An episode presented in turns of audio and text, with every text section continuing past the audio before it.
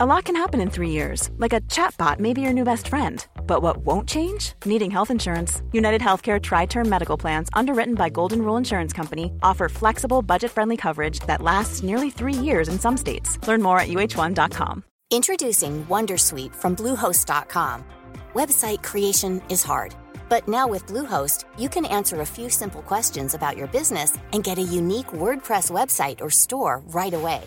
From there, you can customize your design, colors, and content. And Bluehost automatically helps you get found in search engines like Google and Bing. From step-by-step guidance to suggested plugins, Bluehost makes WordPress wonderful for everyone.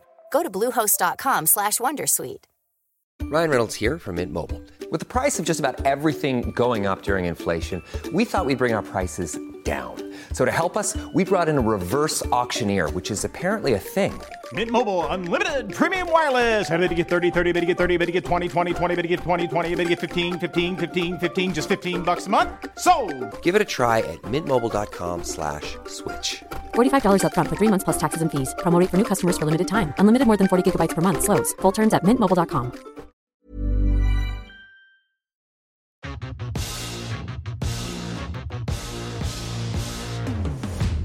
Hola, bienvenidos y bienvenidas. Yo soy Sune y hoy os traigo una super conversación con Maru Lombarda de 80 Podcast. Viene a hablarnos de cómo se tiene que hacer una ficción sonora. Bueno, en realidad es un poquito de trampas, porque esa parte solamente la pueden escuchar los premiums. Lo que podéis escuchar vosotros es conocer a Maru, conocer los trabajos que hacen, conocer las ficciones que tienen en 80 Podcast y amarla. Porque de aquí vamos a salir todos enamorados de Maru.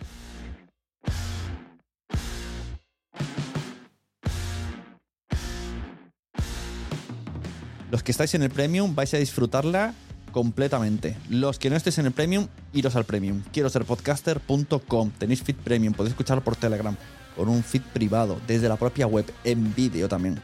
Una auténtica maravilla de conversación hablando de podcasting en el formato de ficción. Con todos ustedes, Maru Lombardo. Hola, gracias por invitarme, todo bien. Acá disfrutando el viernes.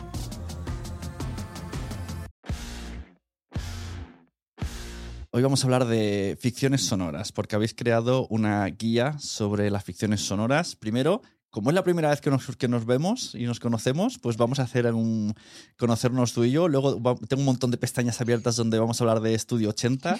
Me vas a explicar Vale. un poco y producciones que has hecho, yo las voy a ir enseñando. Esto va a estar en vídeo y, y en podcast.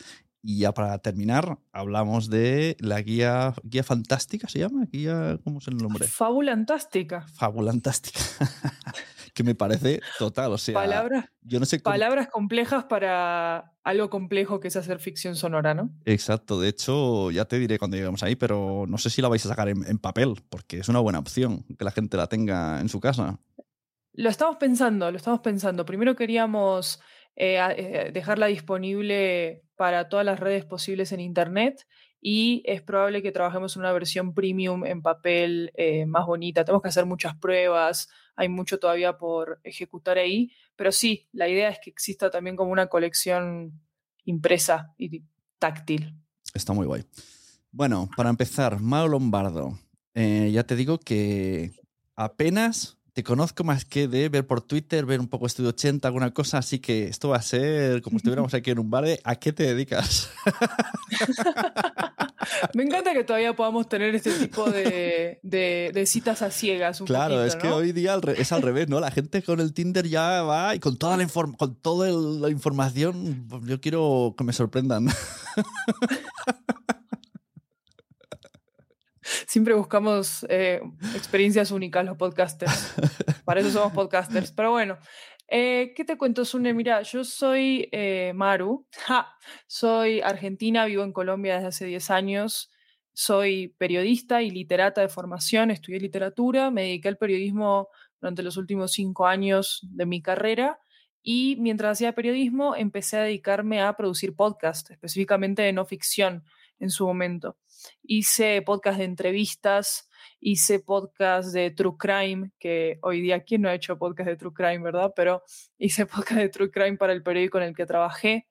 Eh, también hice algunos narrativos de crónicas de otros tipos y ahora trabajo en Estudio 80 dirigiendo el área de podcast de ficción específicamente, en español y en otros idiomas, pero con un fuerte énfasis en, en Latinoamérica y en, y en España también. Estudio 80 que he visto que, que sede en Francia. Yo, yo, lo hacía latinoamericano, pero tienen sede en Francia. Eh, eh, es, es, una empresa particular porque su fundadora, que se llama Lori Martínez, es eh, colombo-estadounidense, sí, pero está radicada en Francia. Entonces, 80 como empresa existe en Francia, trabaja con clientes de Europa en muchos países y trabaja en tres idiomas principales, que son español, inglés y francés. También tenemos ejercicios en muchísimos otros idiomas y trabajamos en italiano, bueno, eh, y en otros idiomas del mundo, pero como empresa está radicada en Francia, produce contenidos para Europa, Latinoamérica y Estados Unidos, y cada vez ha estado expandiendo más a Latinoamérica eh, con mi guía editorial, con asistencia de producción eh, que tenemos desde Argentina, desde México, desde Estados Unidos también. Entonces estamos extendiendo nuestros tentáculos por todo el mundo, Eh, básicamente. muy bien. Pues nada, si algún día necesitáis colaboración, aquí aquí está Sune también. Yo me Por dejo, me dejo colaborar. Entonces, he Por visto, supuesto. creo que hay cuatro producciones en español, si no estoy equivocado.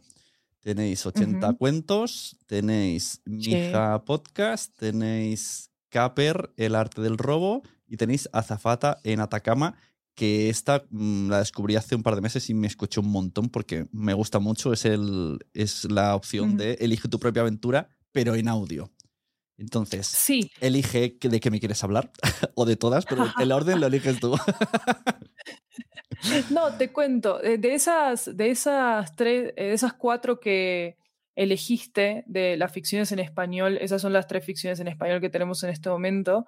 Eh, Caper es una no ficción y es uno de los ejercicios que hicimos en algún momento en Estudio 80 de meternos en el área del true crime con el sello de 80 que como somos una empresa multicultural y que promueve la multiculturalidad y el respeto y, eh,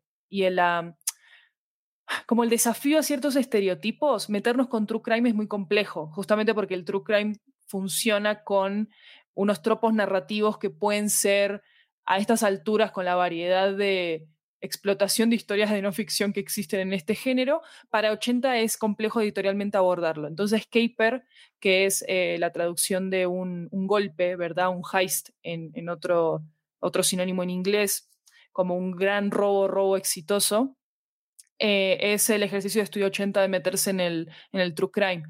Eh, quisiera hablarte de 80 cuentos y de Zafata en Atacama y de Mija, así que te voy a hablar de todo prácticamente. Pero bueno, vamos a claro empezar sí. por Mija.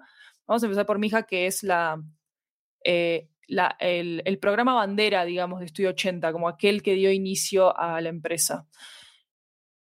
Lori, como te comentaba, que es la jefa de Estudio 80, es una mujer de experiencia migrante. ¿sí? Ella es hija de primera, de primera generación de migrantes de Estados Unidos, eh, de familia colombiana, y cuando fundó Estudio 80 quiso contar la historia de la migración de su familia a través de lo que en algunos sectores, quizás, quizás editoriales, por ejemplo, la literatura se conoce como una autoficción, ¿verdad?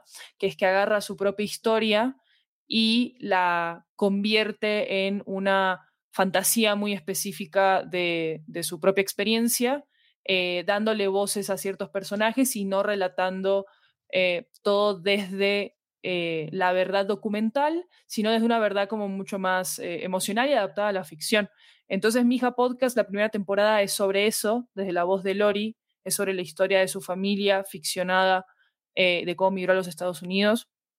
Y a partir de ahí se desencadenan otras temporadas que toma este personaje de Mija, que es la voz principal, y lo adapta a otras realidades migrantes de otros países, ¿verdad? Entonces, la segunda temporada tiene que ver con una mujer china que inmigra a Francia, la tercera temporada tiene que ver con una mujer egipcia que migra a Inglaterra y después a Estados Unidos, y la cuarta temporada que salió recientemente es eh, una apuesta nueva de mi hija podcast que habla de un amigo de mi hija, ficcionado, que se llama Gavilán, que rastrea la historia de la migración de la cumbia colombiana a Monterrey, México, donde tuvo un arraigo muy particular y lo tiene todavía. Entonces, a partir de como una, una, un ímpetu documental hasta cierto punto, surge una historia de ficción muy poética que trata de transmitir esa historia. Y mi hija tiene como ese espíritu poético, minimalista, musical, em, muy mitológico también. Eh, que es lo que dio origen a, Estudio 80 como empresa, ¿verdad? Después de eso eh, sale una antología de ficción que se llama 80 cuentos, que eh, es una apuesta distinta, más tradicional, pero distinta a Mija Podcast en la medida en que es una antología de relatos hechos en audio de distintas partes de Latinoamérica, enfocados en Latinoamérica, pero empezó siendo relatos de distintas partes del, mundo, relatos de ficción, de personas que ya eran podcasters, pero también de personas que nunca habían escrito eh, nada de ficción y a veces de no ficción, entonces tiene una variedad de voces muy particular, 80 cuentos. Como bien dice su título, el objetivo 80 cuentos es llegar a 80 episodios, pero como sucede con los podcasts, eh, muy frecuentemente esos, esos objetivos son como un faro que, guía el que nos guía en el horizonte, sí, pero que bueno, que puede seguir como readaptándose todo el tiempo. 80 cuentos está disponible en español y en inglés, en el mismo feed, pensando en que la audiencia principal de 80 está focalizada en, Estados Unidos y Latinoamérica, ¿verdad? Y también como un ejercicio de promover eh, voces latinoamericanas en, en otros idiomas. 80 Cuentos es un show hermano de otro show que existe en 80 que no está en español, sino que su idioma base es en inglés, que se llama 80 Stories, que nació como un ejercicio de cápsulas de no ficción y de ficción de la pandemia, de esos primeros meses encerrados en pandemia de todo el mundo, y que también fueron traducidos a más de 20 idiomas dentro del mismo feed. Y ahí sí trabajamos con creadores de prácticamente todo el mundo y de todos los continentes, cuando 80 Cuentos está muchísimo más focalizado en el español, en la experiencia latinoamericana, eh, y en traducirlo específicamente al inglés. Y Azafata en Atacama, que es la ficción más reciente, no más reciente, lo sacamos a principio de año porque mi eh, la cuarta temporada de mi podcast es más reciente, pero Azafata en Atacama fue la ficción más grande que sacamos hasta el momento, que como dijiste, es un formato de elige tu propia aventura, pensado para Latinoamérica también, tiene una versión en inglés que se llama Adventure in Atacama, que se ganó un Lobby Award en Europa este año justo. Y mm, es un programa absolutamente delirante, me parece a mí, con un humor eh, muy absurdo que pretende burlarse un poco de su propio formato, pero al mismo tiempo generar una experiencia de una película de aventuras y que el oyente se pueda divertir con, con eso. Y trata de, eh, de anclarse a el espíritu de 80 que tiene que ver con lo multilingüe, con lo multicultural, etc. Entonces hay como una gran apocalipsis lingüística pasando en Azafata Atacama, es todo muy ridículo, eh, pero es divertido jugar. Creo que a vos te pareció divertido, Zule. Sí, sí, sí, estuvo muy guay. y estas producciones originales que hacéis, eh, si se puede saber de dónde la financiación, de dónde la sacáis, o hacéis a través de otros brands conseguir la financiación para hacer vuestros originales, o con patrocinios, publicidad, ¿cómo, cómo lo hacéis? Todos los originales de 80 son patrocinados con dinero de 80, ¿sí? Con eso es una inversión propia, mejor dicho. Y ya con los negocios que tiene 80, eh, esa inversión se va canalizando por ahí. Es decir, cuando son patrocinados, lo decimos explícitamente en los episodios, en los episodios no, digamos en los shows, y, la marca tiene que aparecer en alguna parte de, las, de las portadas. En este caso, todas estas ficciones son originales y financiadas por Estudio 80, directamente de los negocios que hace con otras ventas. Vale, muy guay. Y mira, antes de pasar a la guía, que la vas a enseñar tú, me gustaría enseñar esto, que es una lista que has hecho en Spotify. que está, es que justo hoy, no sé si has visto el tweet, alguien preguntaba si en Evox había una categoría ficciones sonoras y yo creo que no. Creo que no la hay ni en Evox ni en ningún lado. Eh, pero sí que encontré un tweet tuyo que hiciste una playlist en Spotify que claro, te, te condiciona solo a, a lo que esté en Spotify, si Claro. está en otra plataforma, no. Sí. Que ya está bastante bien, ¿eh? se llama la lista podcast de ficción, la pondremos en, los, en los, eh, las notas del programa y ahí tienes un montón de episodios pilotos donde la gente puede escuchar, que yo alguna vez, o sea, yo estoy apuntado hace tiempo de esa lista que, que voy recurriendo de vez en cuando. Qué divertido, Sune, por recuperarla. Sí, mira, básicamente esta lista empezó como, que quiero aclarar, no es una lista curada, ¿verdad? No tiene ningún, ningún criterio editorial eh, más que encontrar episodios de podcast de ficción más o menos que tienen al menos una temporada o un episodio inclusive publicado, no importa, como pasa con Saetas de Jesús Matsuki, que tiene un par de episodios solamente y yo admiro muchísimo lo que hace, pero bueno, no importa. Em, lo que quería decir es que empezó como un ejercicio para mí, de mi investigación, porque Claro. yo soy manager editorial de ficciones en Claro. Estudio 80, eh, para yo tratar de entender cómo qué ficciones había allá afuera y cómo se diferencian esas ficciones de grandes productoras, quizás como de productoras más chiquitas, qué significa hacer un ejercicio independiente a que sea un ejercicio de Spotify, etc.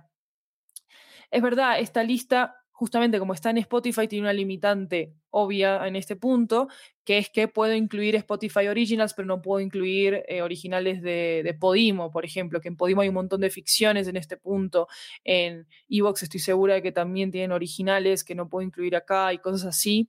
Entonces sigue siendo una lista limitada, pero me enfrenté con el mismo problema que decía, decías en el tweet que mencionabas, que es que curiosamente las listas de ficciones en las plataformas están muy pobremente curadas, me parece a mí, para la cantidad de podcasts de ficción que estuvo habiendo en los últimos tres años. Sí, sí. Eh, si bien hay unos rankeados eh, constantemente y unas marcas que ya conocemos mucho y que marcan la parada en tendencias en español, como lo son Podium Podcast, como son Sonoro, bueno, y otras, eh, siento que las plataformas no, por, razones que no, entenderé por el momento, eh, no tienen una, curaduría de podcast de ficción un poco más específica y están saliendo cosas eh, todo el tiempo. No digo acá que yo haya hecho esa curaduría justamente, pero bueno, nada, como que ahí me, surgió la necesidad de, de hacer este tipo de lista y me gustaría que eventualmente se pudiera replicar de manera mucho más curada y específica por géneros quizás o por temas en otros tipos de plataformas, eh, porque creo que eh, los algoritmos no están contribuyendo tanto como quisiéramos a encontrar más ficciones. No, es que, ¿eh? pero es que hay algoritmos en el podcasting, no hay. Ah, es claro, digo, a ver No, si digo, me la- vas a descubrir Digo, las algo. plataformas, tienen, las plataformas tienen sus algoritmos para su. Bueno, esto, para yo sus creo que plataforma, yo creo que es Sí. todo, editorial. Es mi teoría. Todo es a lo que. Primero los suyos y luego los, los conocidos. Pero no te van a descubrir. ser, sí, a lo mejor ahora con esto nuevo que ha salido en Spotify de. Se parece a este otro show o Evox también lo ha implementado. Ujú. Bueno, por ahí podemos. Esta herramienta ha salido hace poquillo. Pero sí que es verdad Claro. que es muy difícil encontrar, pues encuentras algún tipo de podcast que te guste y dices, vale, ahora quiero más. De hecho, hay mil tweets al, al año de gente que dice, he descubierto pf, el gran apagón, quiero más, ¿qué hago? Están súper Claro. perdidos, como no tengo ni idea de dónde sacar más ficciones como el gran apagón. Tal cual, tal cual. Sí, sí, sí, es algo que tenemos que seguir como editorializando también, justamente.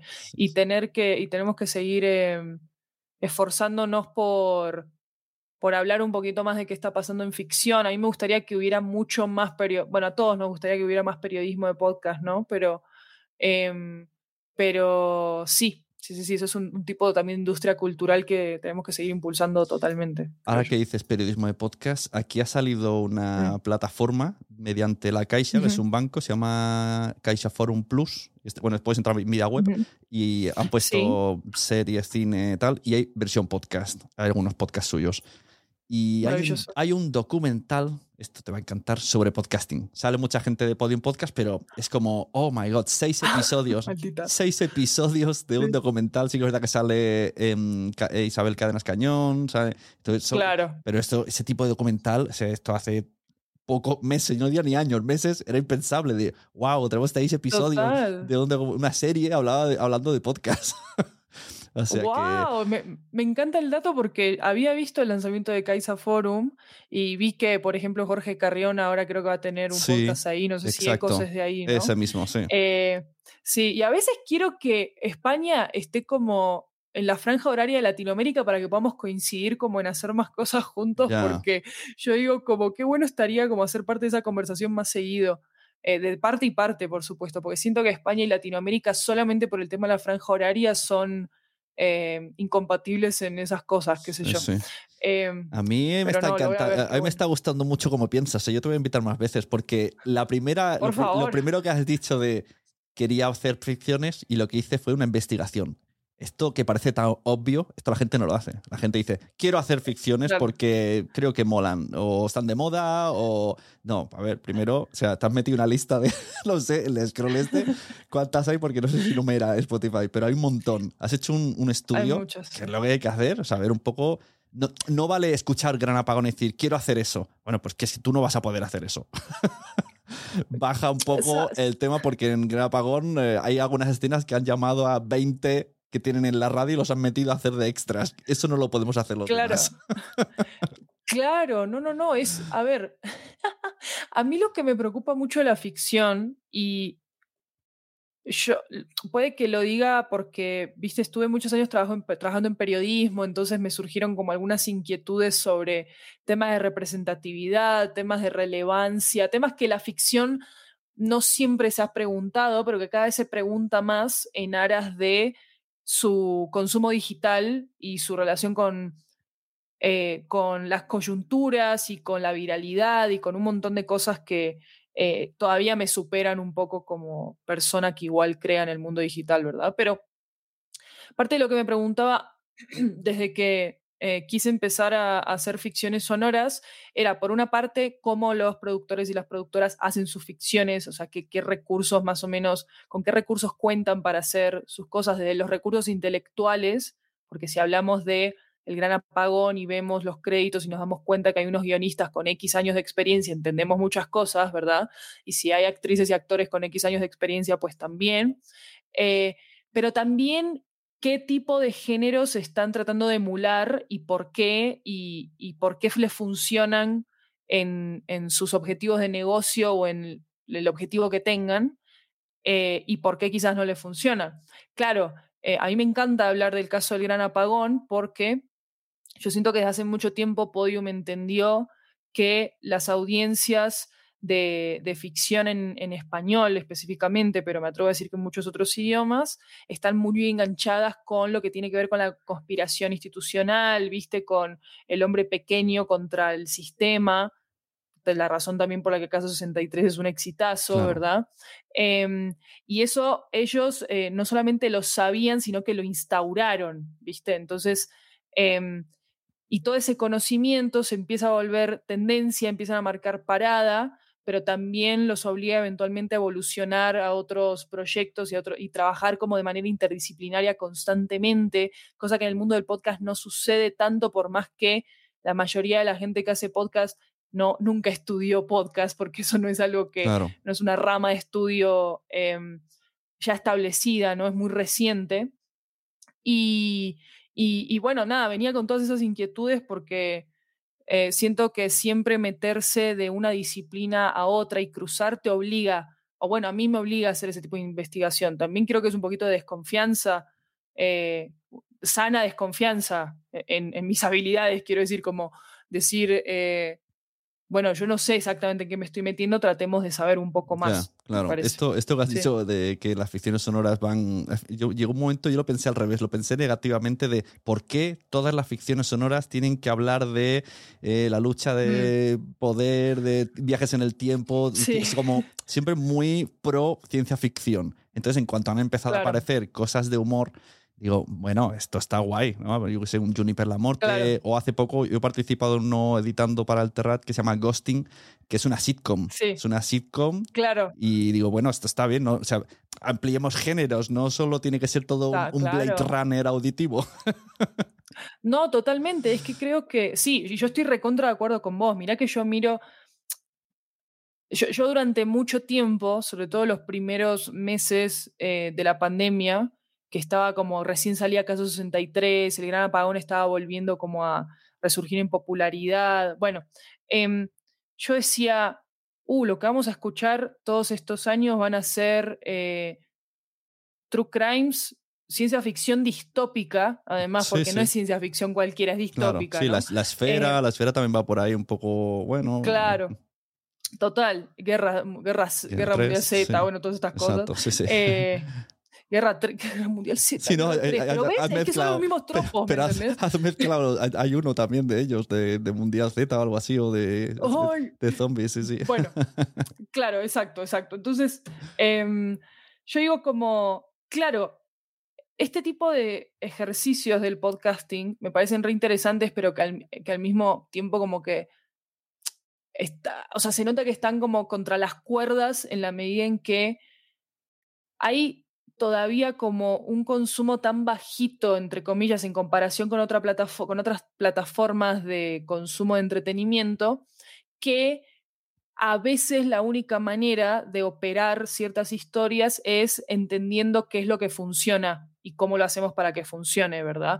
Y ya a partir de ahí, cuando ya estás en un terreno más seguro y ya hay más pedagogía sobre el consumo y demás, puedes empezar a experimentar con otros géneros. Eso es como la, en general, como la actitud de, de las productoras con las que he Mm. trabajado y con las que he hablado, ¿no? Sí. Eh, no me atrevo a diagnosticar algo, a ninguna en ese Ya. sentido, tampoco es un diagnóstico A- a particular me para da- Podium. A mí me da la sensación de que es como para poner la excusa de que una ficción sonora tiene mucha producción sonora, pues vamos a, poner muchos elementos sonoros. eh, sonidos Bueno. eh, distópicos, guerras, helicópteros. O sea, no, no, no vale meterte en un, yo qué sé, en un colegio. Un colegio en 3D no hace gracia. Bueno, pero que Podium hace poco sacó Corderos en Chile, que es un colegio en 3D, ¿no? Ah, vale. Básicamente. Entonces, claro, te leyeron la cabeza, pero mal. en, en- en Pero- Mala del tiempo. Sí, sí, sí. No, no, no, pero eh, me parece interesante lo que decís porque yo creo que eso responde como también a una guerra de diferenciación de producto y de mercado y de saber vender el podcast frente a otros, frente a otros, em, otros productos de valor de, digitales, ¿no? Entonces, claro, diferenciémonos de YouTube con un diseño sonoro, pero bombástico, bombástico, bombástico, bombástico, y rompámosle los oídos, no rompámosle los oídos, sino hagamos que esos audífonos saquen lo mejor de sí hasta cierto punto. Em, y yo creo que esa relación, viste, de, de ese tipo de podcast con la cinematografía también fue por ese lado, por el lado de hacer unos diseños sonoros impecables, por el lado de eh, aumentar unas texturas que quizás en otras eh, que, que tratan de compensar justamente, es como, como un juego de compensación por lo que no hay, que es la imagen, ¿sí? Em, pero yo creo que ya estamos en un momento, ojalá, creo yo, en el que ya podemos empezar a ofrecer eh, productos de podcast y de ficción, no solamente más experimentales, sino con géneros diferentes que, como Mm. decís, escasean un montón. Falta un montón de comedia, Sí, sí. falta un montón de, de poesía, me parece a mí como, eh, o sea, de poesía editorializada como para, para el audio. Eh, falta un montón de, inclusive de detective, pero no de true crime, sino como detectives un poquito más juguetones, me parece a mí. Falta más fantasía, no hay nada de high Nada, fantasy en verdad, audio, absolutamente nada. Y, y sobre todo falta mucho eh, infantil. Infantil, pero que un adulto pueda escucharlo. Porque al final el género Sí. infantil es como, bueno, pues un cuento, no. O sea, yo puedo escuchar, yo estoy viendo series en Netflix que pone siete años y me gustan. Porque De es- acuerdo. entonces puedes, puedes hacer algo de ciencia ficción, aunque sea low, pero que puedas escucharlo en un coche con toda la familia y, y le interese. Yo a veces he hecho pruebas con cosas que he hecho. Yo edité el de terapia para un superhéroe. En el primer episodio, el superhéroe se tira por el. Por el o sea, se- hace un intento de suicidio. Y mi hija de seis años me dijo al día siguiente: "¿Por- ¿Qué ha pasado con el superhéroe? ¿Ha sobrevivido? Y yo os lo puse solo para Claro. probar el sonido. Y dije: O sea, le está gustando y es para adultos. Entonces, Sí, es una manera de entrar en toda la familia. Y yo creo que llegará un momento también que se meterá, hemos dicho Netflix, yo creo que se va a meter Netflix y HBO. Igual que hay una pestañita ahora en la aplicación Sí. de videojuegos, habrá una de ficciones sonoras, porque no les cuesta tanto. Y, y es más, les cuesta menos económicamente hacer una ficción que hacer una serie. Y también mucha Sí, gente totalmente. muchos guionistas están probando, y esto a lo mejor no han descubierto, guionistas del mundo, eh, igual que antes hacíais libros esperando la versión en cine, ahora se puede hacer con ficciones sonoras y ya la gente lo imagina más y fácilmente pasa a la pantalla, que ya está pasando esto. O sea, que eso es una vía Sí, a mí. A mí no me cabe ninguna duda que todas las plataformas de streaming van a usar el podcast como un terreno de juego para el audiovisual, que es algo que ya, como decía, ya está pasando. Hay muchas productoras en Estados Unidos que viven solamente de vender propiedad intelectual de sus podcasts de ficción, Ah, como. Q-Code, por ejemplo, ¿sí? Claro. Em, claro, lo que pasa es que la propiedad intelectual se vende carísima, o sea, es una gran financiación si te la compran, ¿verdad? Eh, hace poco Sonoro vendió Toxicomanía para ser adaptada a Paramount Plus. Entonces, em, es decir, no creo que exclusivamente el podcast de ficción se monetice de esa manera o se vaya a monetizar solamente de esa manera, pero definitivamente tiene un campo ganado en ese sentido para unirse con la industria audio- audiovisual que ya está explotando desde hace un tiempo y que desde la pandemia, cuando se dejó de hacer cine durante tantos meses, eh, se volvió una, una ruta de, de ejecución de presupuestos muy válida, justamente por lo barato, en comparación, ¿verdad? Sí, sí. eh, por, por los monopolios que, que se establecieron tan rápido. Tenés Spotify, Apple y Evox y un par más de plataformas en el mundo. No hay mucho más como para... eh, eh, y YouTube, por supuesto, pero no hay muchas más plataformas como para distribuir cosas, ¿verdad? Entonces, eh, de, como que estar al frente de las agendas de esa plataforma fue muy importante desde el principio. Así que sí, los podcasts de ficción están, en términos de industria y de relación con lo ya establecido, están creciendo mucho de la mano con las industrias audiovisuales, por ejemplo. Y también están habiendo muchos ejercicios independientes de, de hacer ficción en audio, como, bueno, como siempre también existió en el cine, que me parece maravilloso. Lo que Claro. pasa es que creo, como te decía, que necesitamos como más sistemas de curaduría y las plataformas no nos están dando eso. Exacto. Yo no sé qué hay que hacer para seguir pidiéndoles eso, porque no. em, eso eventualmente genera que los podcasters se unan para hacer sus propias apps, que es lo que pasó con Pocket Cast en algún momento, ¿no? Eh, porque las plataformas no están. Sí, están como reuniendo un montón de datos y no están dando mucho a cambio, me Ujú, parece a mí. Eso es verdad. ¿Y has Mm. escuchado Sonoro Podcast, aplicación? No sé si llega a Colombia, si podéis tenerla. ¿Sonora? Sonora. Sí, sí, sí, sí. Que tiene además estos pósters recontra cinematográficos hermosos. Sí, aquí yo la comparo un Es poco como como, ir a un cine. como aquí una plataforma española que se llama Filming, que tiene como cine, Ajá. cine de autor, pues es un, cuando entré, o sea, primero esa llegada suya de no somos podcast, un poco bueno, bueno, Sí. eso pensé yo, pero luego entrándola entiendo lo que quieren decir. Quizás no es la manera porque separarse de esa manera queda muy prepotente, pero sí que es verdad que es diferente, es otra cosa. Sí, sí. Lo, lo que pasa es que dentro de todas estas, viste, dentro de todas estas guerras de definiciones, no sé cómo llamarlos, pero eh, hay siempre que tratar de encontrar como como lo que llaman en inglés el unique sales point o algo así, viste, como esta, e- e- es- esta marca de valor como que te distinga absolutamente de todo lo que está pasando. Entonces, mientras todo el mundo está peleándose por qué es podcast Mm. y definir este término, viene Sonora y dice, ah, pero yo no soy nada de eso. Te ofrezco algo por encima de esa discusión, que me parece un re- una re buena forma de venderse. Son re podcast, está todo bien, pueden decir Sí. lo que quieran. Sí, o sea, es como para decirle al que lo escribió, es- exactamente sois podcast narrativos. Claro, claro. Pero es re interesante cómo solamente por la estética visual Sí, que no, rodea su está- producto, está muy guay, sí. ¿verdad? Ya de repente empezás como a. Ah, puede que no sea podcast. Viste, como que empezás a dudar. Está mucho más cercano al cine, está mucho más Sí. cercano a una experiencia de teatro. Y lo que, eso, decir, lo no que sé. quería comentarte sobre esto, eh, pero aún Sí. así las ficciones, los narrativos de Sonora, pese a que se nota una calidad distinta, como más elevada, pero no, es- no tiene una superproducción, he notado yo. Por ejemplo, te escuchas Claro. eh, la ficción sonora de las- los astronautas que llegan de Marte y al final es Ujú. un interrogatorio en una habitación con dos actores. Es como, ah, vale, yo me esperaba, Claro. me esperaba de Marte, naves. Entonces todo está muy... Claro. Es como unas ficciones minimalistas que supongo que es, es la, están así como probando. Bueno, vamos a, tampoco vamos a meter aquí mucha inversión. Y al final son dos, Claro. tres, cuatro actores, muy poco ambientado y, y es así. y esto me está sorprendiendo, este tipo de ficciones tan minimalistas.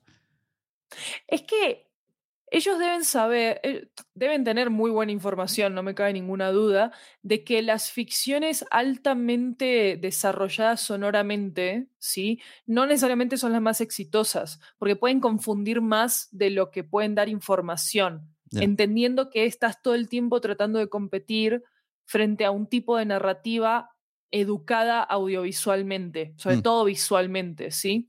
Entonces, yo creo que desde Caso 63 entendimos todos hasta cierto punto. Y no se trata como simplemente de copiarlos, ¿verdad?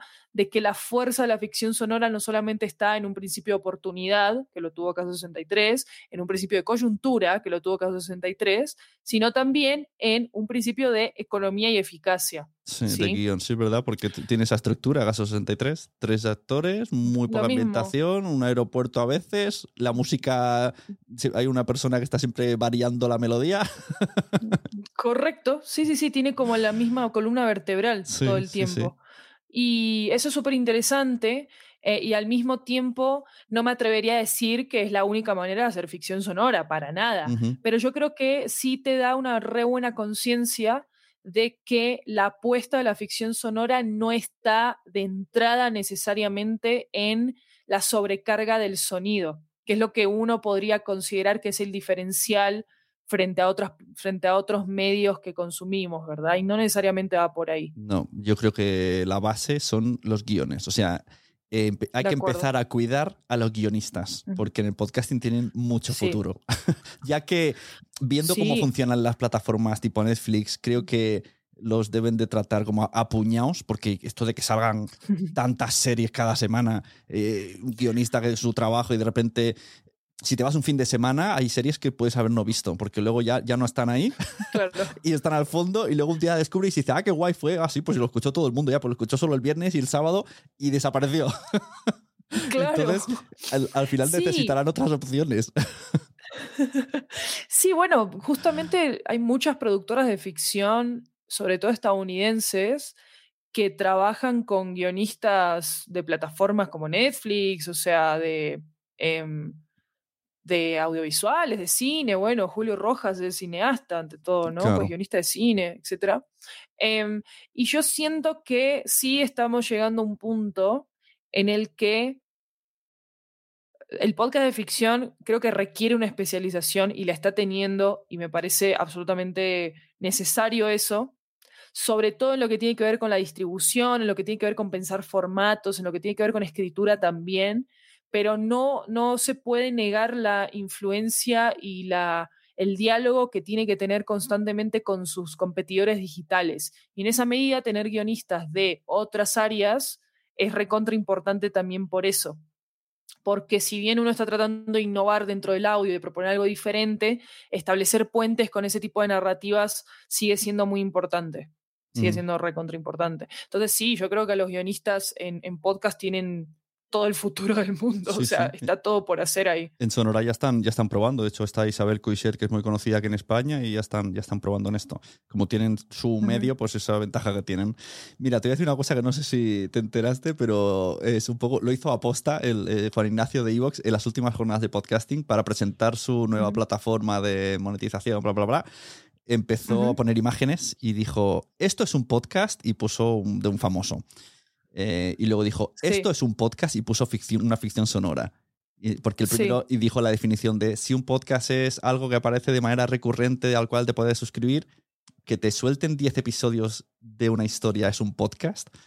Lo hizo un poco aposta, y, pero un poco analizándolo puede tener esa razón de que sí que es verdad que no puede ser lo mismo. O sea, cuando alguien dice, no me gustan los podcasts, vamos a ver, es que ahora mismo podcast es estirando el chicle, que es en directo y risas, claro. con una producción de cine en audio. Entonces, no puedes decir en ese abanico, no me gusta. Es que la gente, es que las audiencias todavía piensan que cuando uno dice podcast, que está bien, es la realidad, cuando uno piensa que habla de podcast, habla de cierto tipo de podcast que se puede reducir a uno o dos que es o el noticioso, ¿verdad? El heredado de la radio de toda la vida y el true crime hasta cierto punto.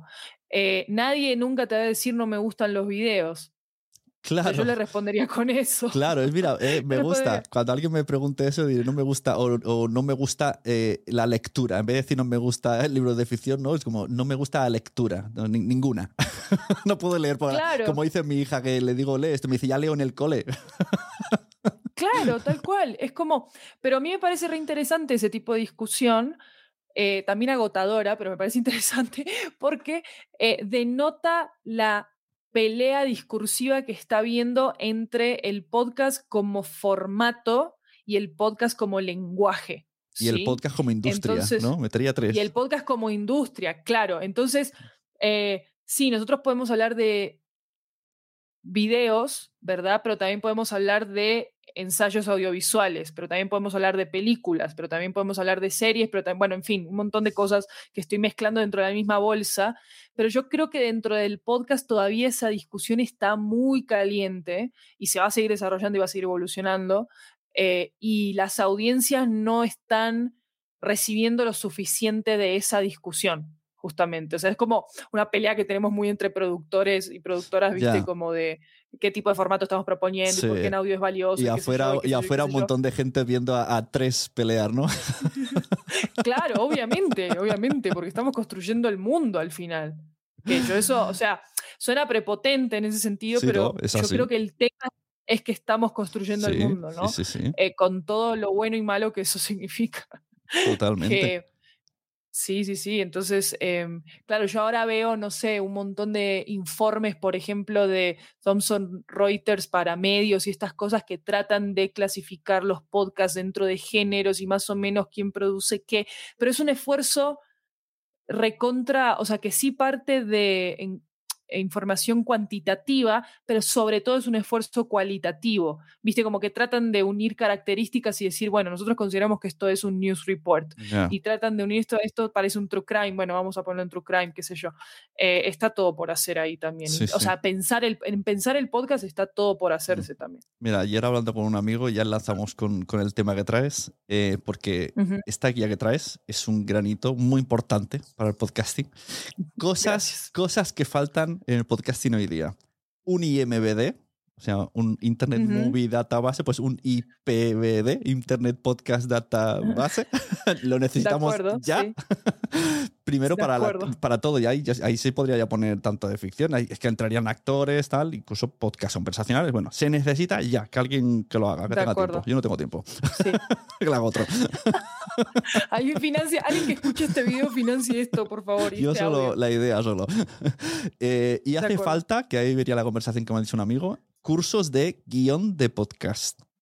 Que, y cuando me- o sea, me ha preguntado, ¿hay algún curso de guion de podcast? Es como, ostras, es que, ¿qué podcast? ¿Qué tipo de podcast? ¿De Ujú. qué estamos hablando? No es lo mismo un curso narrativo que un curso de ficción, pero bueno, Claro. dentro de ese curso entraría todo eso. Y esto no está. O sea, si alguien ahora mismo esta idea también que la haga alguien, yo a la- esta la regalo porque yo quiero apuntarme. Si alguien enséñeme a mí, por favor. No sé Claro, bien qué estoy haciendo. Entonces, pues si hay alguien que haya hecho un curso ya eh, de guiones para pelis, pues que lo adapte. y luego Total, tenemos total. lo vuestro, que esto Es qué la lindo. guía fanta, fa- fabul, espera, que le digo yo, Fabulantástica. que de hecho la, la vi, es, es- muy larga y la vi, dije, ¿cómo mola? La quiero en papel porque en PDF no tengo tanto tiempo. la quiero en papel y si no me voy yo y me la voy a imprimir. y está muy guay. permiso para hacerlo. Y entonces digo, Jolín, eh, te tenéis que venir a explicar esto. Entonces, adelante, cuéntanos un poco, así por encima, porque ya te digo que si no vamos a estar aquí hasta 12 de la noche. Y la gente que se la Claro. descargue, que está gra- gratuita en vuestra página.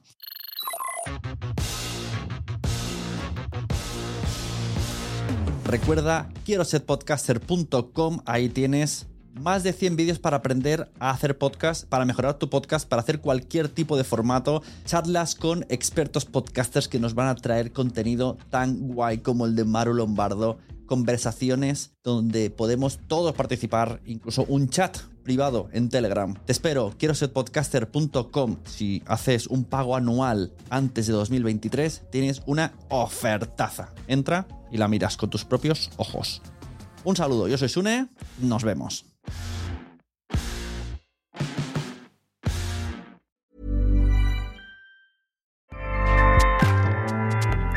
Powers the world's best podcasts. Here's a show that we recommend. Hi, I'm Una Chaplin, and I'm the host of a new podcast called Hollywood Exiles. It tells the story of how my grandfather, Charlie Chaplin, and many others were caught up in a campaign to root out communism in Hollywood. It's a story of glamour and scandal and political intrigue and a battle for the soul of a nation. Hollywood Exiles from CBC Podcasts and the BBC World Service. Find it wherever you get your podcasts. ACAST helps creators launch, grow, and monetize their podcasts everywhere. ACAST.com. ¿Te ha gustado este episodio? Pues vuelve al siguiente a por más. Y si te has quedado con muchas ganas, entra en nuestro premium. Quiero ser podcaster.com barra premium. Ahí tienes montón de episodios más, además sin cortes y muchísimas cosas más extras.